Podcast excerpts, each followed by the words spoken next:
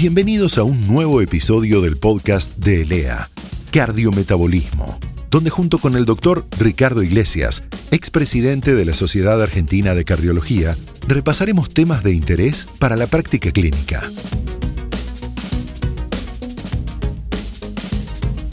Hola a todos, vamos a dar inicio a una nueva entrega y hoy vamos a cerrar algo que habíamos comenzado en el podcast anterior, que es la afiliación auricular. Y es la elección del anticoagulante. Y esto es muy importante. ¿Cuál es el anticoagulante ideal? Miren qué pregunta. Bueno, vamos a tratar de ver si podemos llegar a una conclusión. Sin lugar a dudas, lo comentamos anteriormente y lo vuelvo a repetir, anticoagular es impactante en el cambio de la historia natural de la fibrilación auricular. Baja el ACV, baja el stroke 67% y la muerte cardiovascular 26%. Son números realmente muy impactantes que hacen pensar que el no anticoagular es un tema ético. Tenemos que anticoagular seguro. Después vendrán Pobre aquel individuo que por alguna situación no puede recibirlo. Pobre. Este me parece que es el pensamiento. Pobre aquel que no lo puede recibir por alguna situación biológica, social, etcétera, etcétera. Me parece que este es el concepto. Durante años, más de 60 años, los anticoagulantes antivitamina K, warfarina en el mundo y acenocumarol en Argentina, acenocumarol en Argentina, han sido las drogas de elección.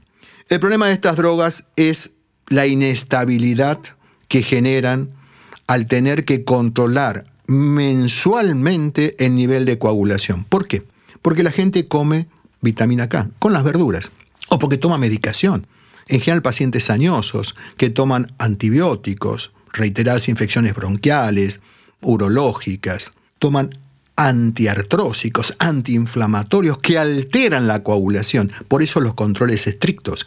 Porque el mejor nivel de anticoagulación tiene que ser en un INR entre 2 y 3.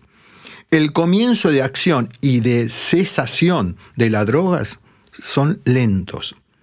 Y hay que ajustar frecuentemente la medicación por esto que estamos comentando, pero fundamentalmente es la inestabilidad de mantener un muy buen RIN o INR. Ventajas, tiene 60 años, es conocido por todos los médicos, neurólogos, clínicos, cardiólogos. El problema justamente es ese, lo conocemos, pero se ha generado muy mala prensa por los riesgos potenciales de no cubrir un stroke, una embolia, o de pasarnos de medicación y generar una hemorragia. Lo que tiene a favor es el costo. Son baratos luego de 60 años. Y este es el punto el límite entre pasarnos de coagulación y que tenga una hemorragia o no tener la cobertura, ese es un límite muy delgado y realmente es muy difícil mantener estos pacientes. Repito, por eso los controles mensuales. Y este es un punto muy importante, porque cuando uno analiza, por ejemplo, una base de datos americanas con más de 231 mil pacientes, uno descubre que, por ejemplo, solamente están bien anticoagulados el 32%. 32%. En Argentina, el estudio de CONAREC demostró que aquellos que entraron a centros universitarios con residencia médica tenían 26% solamente de buena anticoagulación. Ustedes dirán, bueno, pero entraron por insuficiencia cardíaca o por sepsis, estoy de acuerdo. Pero uno, a pesar de las condiciones clínicas que pueden alterar la coagulabilidad, tendría que estar bien anticoagulado. Me parece que este es un punto básico. 32% en una gran población americana, una importante población en Argentina, 26%. Fíjense en ustedes los números. Quiere decir que por lo menos uno de tres o uno de cuatro es el único que está bien anticoagulado. Me parece que este es un tema no menor. Y a su vez, la gente que vive alejada de los grandes centros que tienen inclusive situaciones económicas que no lo dejan trasladarse por situaciones obviamente de plata, hacen que estos pacientes muchas veces no se hagan los controles periódicos y después pagamos las consecuencias de este problema. ¿Cómo nacen estas drogas? Los antivitamina K nacen hace 60 años. ¿Por qué? Porque las vacas comían en Inglaterra unas flores que tenían antivitamina K y morían con hemorragia digestiva. Después de ahí pasaron a ser veneno para matar las ratas. Y como decía Paracelso, entre un veneno y una medicación es un tema de dosis. Y ahí apareció la dosis exacta, con controles periódicos, de estas viejas drogas como son la warfarina o el acenocumarón. Pero evidentemente, estando en el año 21, 2021, en este siglo, la tecnología cambió. Si uno piensa cómo eran los autos, no había computadoras, no había televisión color en aquellos años, hoy la tecnología nos permite esto. Por ejemplo, que ustedes a través de un teléfono puedan escuchar una charla a distancia. Se acortaron la distancia, pero también se acortó la tecnología que nos aporta mejor planteo de terapéuticas para nuestros pacientes. Y ahí vinieron los anticoagulantes orales. Estos anticoagulantes orales, que tienen una respuesta predecible, que se le da una dosis fija, no requiere monitoreo y tienen nada de alteraciones o interacciones con alimentos, sí con algunas drogas mínimas. Este es el punto básico. Y aquí viene lo importante. Más allá de la comodidad de estas drogas, Davigatran, Rivaroxaban, Apixaban o Edoxaban, que no está en nuestro país, así que de esta droga no vamos a charlar demasiado, estas drogas han demostrado, más allá de la comodidad de no tener controles, que se disminuye un 10% la muerte. Y este descenso de la muerte está dado porque baja el 50% la hemorragia cerebral. Al bajar la hemorragia cerebral, baja la mortalidad. Este es el punto más importante. Así que más allá de la comodidad, lo que han demostrado es seguridad. Y este es el punto que hace que todas las instituciones internacionales hoy aconsejen, aconsejen la primera droga a utilizar son los anticoagulantes orales directos. Y es así que el mundo hoy ya tomó esta medida y el 70% de las poblaciones para anticoagular hoy están recibiendo, hoy están recibiendo anticoagulantes orales directos. Probablemente en nuestro país esto no sea así. En Argentina esto no llega a estos valores, pero llegan en nuestros países vecinos y más en Europa o en Estados Unidos. Esto ha crecido paulatinamente cuando el médico em-, empezó a tener confianza y ya no derivar a un paciente para anticoagular a un especialista, sino ya puede tomar, por esta facilidad de indicación, darle un anticoagulante oral directo. Uno de los miedos que después vamos a tener una entrevista dentro de poco es el sangrado. El gran temor del médico es que un paciente venga caminando la mayoría de las veces sin sentir nada, le damos un anticoagulante y hace una hemorragia cerebral a la semana. Señores, esto no es negligencia, impericia, imprudencia. Está dentro del error médico y no es punible. Lo que sí es punible es que no le demos nada y a la semana esté internado con un accidente isquémico transitorio definitivo. Esto es el tema que tenemos que pensar. Esto sí es un tema de mucha importancia. Y yo les decía al inicio, pobre el paciente que no puede estar anticoagulado. Y quien no lo anticoagula y tiene condiciones también es un problema ético. Y sabemos que el sangrado es la misma moneda con dos caras. Yo bajo el sangrado, aumento la isquemia. Y esto es un tema fundamental. Si yo bajo bajo las dosis, lo que voy a tener mayor accidente isquémico 24 veces más.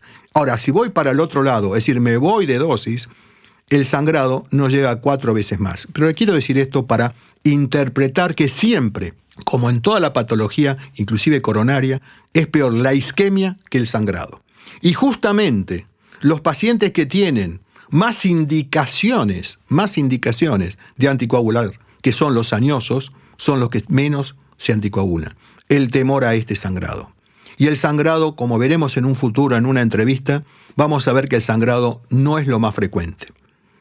Ahora, el punto es otro. Tenemos en el mercado argentino tres anticoagulantes. El Davigatran, el Apixaban y el Rivaroxaban. ¿Cuál elegimos? Señores, como no hay un cabeza a cabeza, hoy, y, y las poblaciones analizadas en los estudios pivotales son diferentes drogas, como vemos, diferentes diseños de estudio, diferentes poblaciones, y al no haber un cabeza a cabeza, ¿qué hago? ¿Esperamos que haya un cabeza a cabeza, un estudio entre uno y otro? Mire, yo creo que no, no, porque no podemos decir al paciente, espere antes de tomar la decisión. Yo creo que uno tiene que analizar de los grandes trials mi paciente particular, el que está enfrente, el que está enfrente. Y si ustedes analizan, en el Rocket con Rivaroxaban son los pacientes de mayor riesgo, 3.5.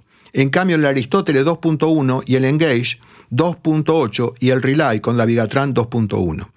En aquellos pacientes de mayor riesgo, es decir, con insuficiencia cardíaca, 62% con insuficiencia cardíaca hay en el Rocket.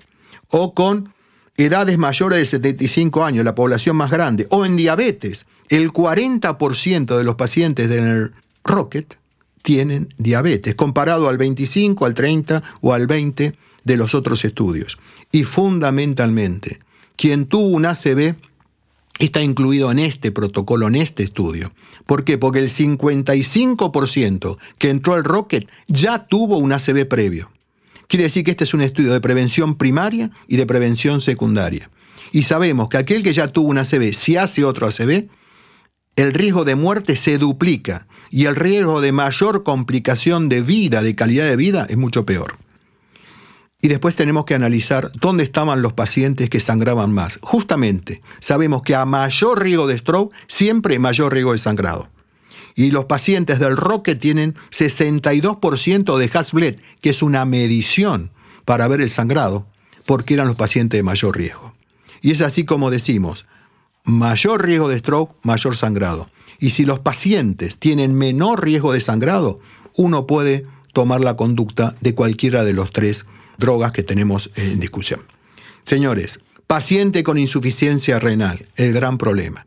Sabemos que los pacientes con warfarina o con acenocumarol tienen peor pronóstico clínico en aquellos que estaban tomando este tipo de drogas. ¿Por qué? Porque tienen hemorragia intraglomerular. Esto lleva a la insuficiencia renal. Pero hay otro punto nuevo, investigado recientemente, que es la calcificación cardíaca o extracardíaca. Por ejemplo, en la aorta, en los miembros inferiores, en la válvula aórtica o en la válvula mitral. Y esto es porque hay una enzima que es muy importante, que es la MGP, no carboxidasa, que necesita la vitamina K para inhibir estas metástasis cálcicas. Si yo inhibo la vitamina K, lo que tenemos con los anticoagulantes orales con antivitamina K, digamos, lo que vamos a tener mayor riesgo de calcificación porque queda librada esta calcificación, cosa que no ocurre con los anticoagulantes orales directos. Y justamente los estudios prospectivos han demostrado que la mejor cobertura es con los tres, pero fundamentalmente con Rivaroxaban y Davigatran. Tienen todavía más beneficio, probablemente un efecto pleotrópico antiinflamatorio de cobertura renal. Y ya para ir terminando, yo les hablaba de la elección del anticoagulante ideal. Y decía William James, filósofo, psicólogo estadounidense, cuando debemos hacer una elección y no la hacemos, cuando debemos hacer una elección y no la hacemos, esto ya es una elección. Esto ya es una elección. Entonces, señores, decidamos, saquémonos el miedo a la anticoagulación porque hoy vamos a beneficiar a nuestros pacientes. Y siempre les recuerdo, para cualquier consulta, mi mail es doctoriglesiaspodcast.gmail.com. Muchísimas gracias. Si te gustó este podcast, suscríbete a la playlist en Spotify o accede desde ojoclínico.net.